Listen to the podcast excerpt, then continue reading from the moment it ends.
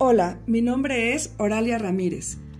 Soy integrante del equipo Turismo Ecológico Matlalcuellet en San Pablo Citlaltepec, Tlaxcala, México. En este podcast haremos una reseña histórica y geográfica de la ex hacienda de San Bernardino en Citlaltepec. ¿Y esa hacienda en dónde queda? Estamos situados sobre tierra tlaxcalteca y soberana.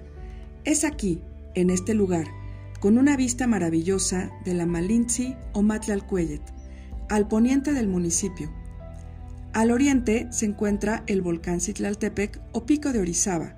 Al sureste están situados un par de hermosos cerros conocidos como el Pinar o Pinal.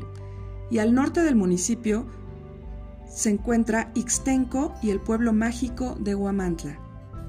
Esta hacienda ahora en ruinas, es conocida con el nombre de San Bernardino. A mediados del siglo XIX fue propiedad de don Mariano Sánchez, padre del periodista José Trinidad Sánchez Santos, quien en la pila bautismal del templo parroquial recibió las aguas del bautismo cristiano católico. ¿También mis abuelitos? Sí, Sofía, como tantos miles y miles de campesinos pobladores de aquí. Vayamos por partes.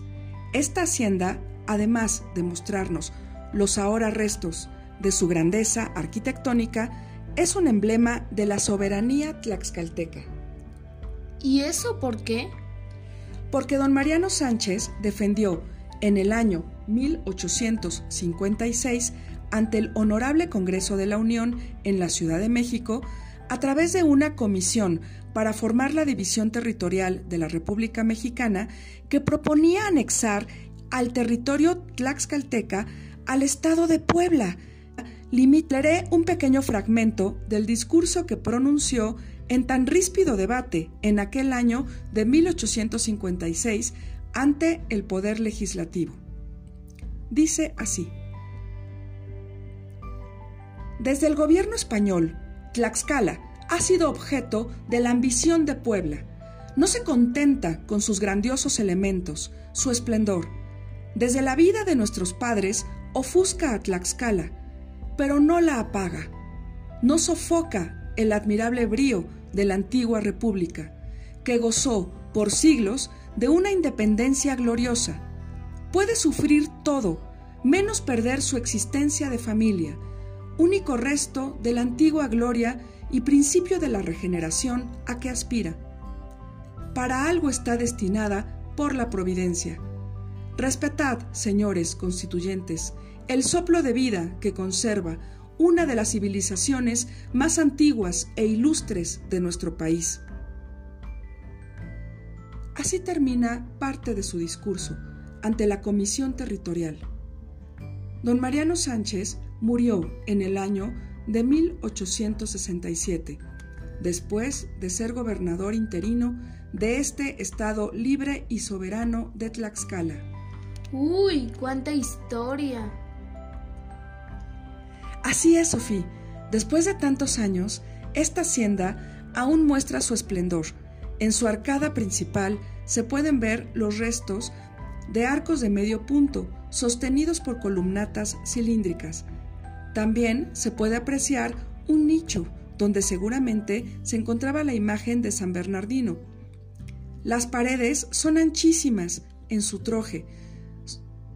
Significan la fuerza y sostén de este espacio, donde guardaban parte de la cosecha de maíz, haba, frijol, obtenidos de las tierras que la circundan. También podemos ver en la troje, en la parte superior, el rastro de morillos, los cuales sostenían un techo de dos aguas. En diferentes paredes existen rastros de variadas etapas constructivas a través del tiempo. Si hacemos un breve recorrido en la hacienda, en el lado izquierdo de la entrada principal, podemos ver aún restos de pilancones o contenedores de agua en desnivel, la cual bajaba del nacimiento de la Malinzi. En el lado derecho se encuentra un patio o era, donde seguramente trillaban el trigo u otros granos. En la parte de atrás se encuentra el machero, en columnatas, patio y resto de arcadas de piedra. Es donde mis primos se tomaban fotos, porque es un hermoso lugar. Sí, así es.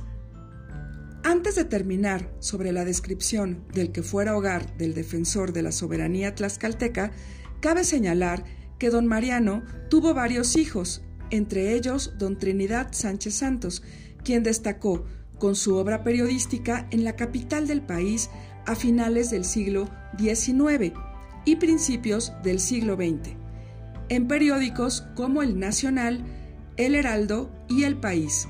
Este último fundado por él mismo. Alcanzó un tiraje diario de 100.000 ejemplares, narrando los acontecimientos del estallido de la Revolución Mexicana. Y durante el año 1911, el número ascendió a 200.000 ejemplares vendidos cada día, cifra récord para la época. Quiero conocer su historia y leer su periódico. Estaría genial, Sofía.